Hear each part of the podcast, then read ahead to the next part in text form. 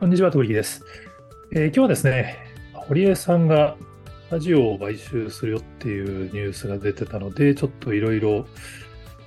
興味深かったのでご紹介です。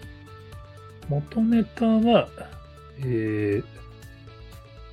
これ、九州のテレビ局なのかな？堀江貴文氏ら、クロス FM の経営権取得で会長へっていう記事が Yahoo ニュースに出てまして、まあ、九州側のテレビ局でもニュースで報道されているとですね。まあ、クロス FM、すみません、僕は知らなかったんですけど、JWAVE 系列なのかな？ちょっとすみません、詳しくないです。関係者によりますと、クロス FM の全株式を取得したのは堀江貴文氏ら3人ですということなので、まあ、共同で買収したっていうことだと思いますね。で、今までクロス FM って DHC の創業者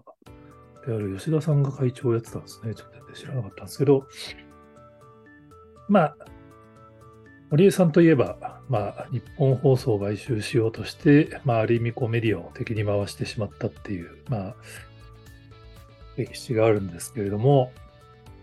20年越しとかになるのかな。改めてラジオ局を買収って。まあ、当然、あの、当時の文脈と今回の文脈は全然違うんですけど、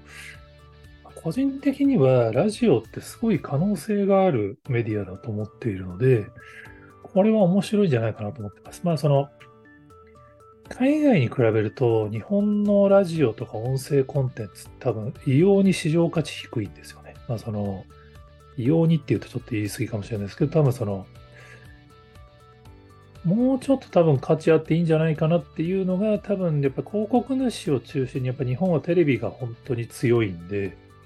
ラジオが軽く見られている傾向があって、多分その広告収入とかも本当に低いんですよね、そのグローバルの流れに比べると。で、ネット側の音声コンテンツも、欧米は結構その自動車社会なのもあって、オーディオコンテンツとか、まあ、それこそ本を読み上げるやつとかですね、結構人気あったりしますし、Spotify とかもすごい重要なプレイヤーなんですけど、日本はどうもね、音声は、まあ、 Voicy さんとか頑張ってますけど、スタエフさんとか。やっぱり位置づけ的にちょっと映像とか、まあ、テキスト、まあ、映像に比べるとやっぱりかなり苦戦してるイメージあるかなって。ただ一方で結構ラジオ局って IT 系の会社とか、スタートアップ、まあ、スタートアップっていうか、新しい経営陣になって頑張ってるみたいなケースは結構あるみたいですよね。なんか、ドーナツさんも大阪放送かなんか実は株主になってますみたいなコメントで教えてもらったんですけど、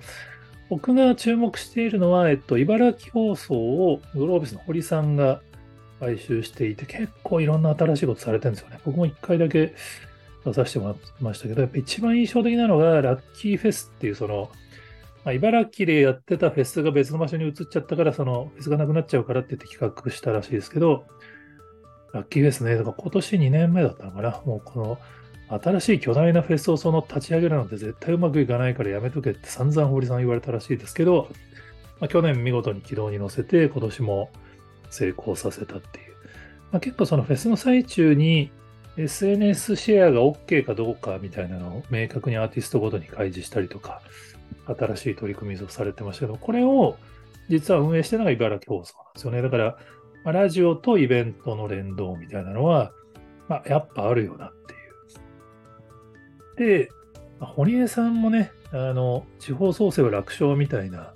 のがアベマニュースで特集会で出てましたけれども、まあ、実際その別府温泉シャワーフェスみたいな温泉ぶっかけ祭りを、今週なのかな？その、やってるんですよね。で、地域創生みたいなのに堀江さんもかなり力入れてるんで、当然ラジオ買収そういうのはそういう地方創生文脈なんだろうなっ。まあそういうのをこういうやっぱりその従来の発想とは違う発想ができる経営者がやると案外そのラジオとか音声コンテンツの見直しとかそのそれだけじゃなくてこう地域メディアの新たな可能性みたいなのをちょっと見直されるきっかけになるんじゃないかなみたいなちょっと思ったのでご紹介です。まあ、これあの Facebook のとこしたらあの他にもこういうのありますよみたいなちょっと教えていただく方もいたんですけど、ぜひ、あの、皆さんも、他にもこんなラジオとか地域メディアの面白い取り組みありますのでっていうのをご存知でしたら、コメントやツイートで教えていただけると幸いです。今日もありがとうございます。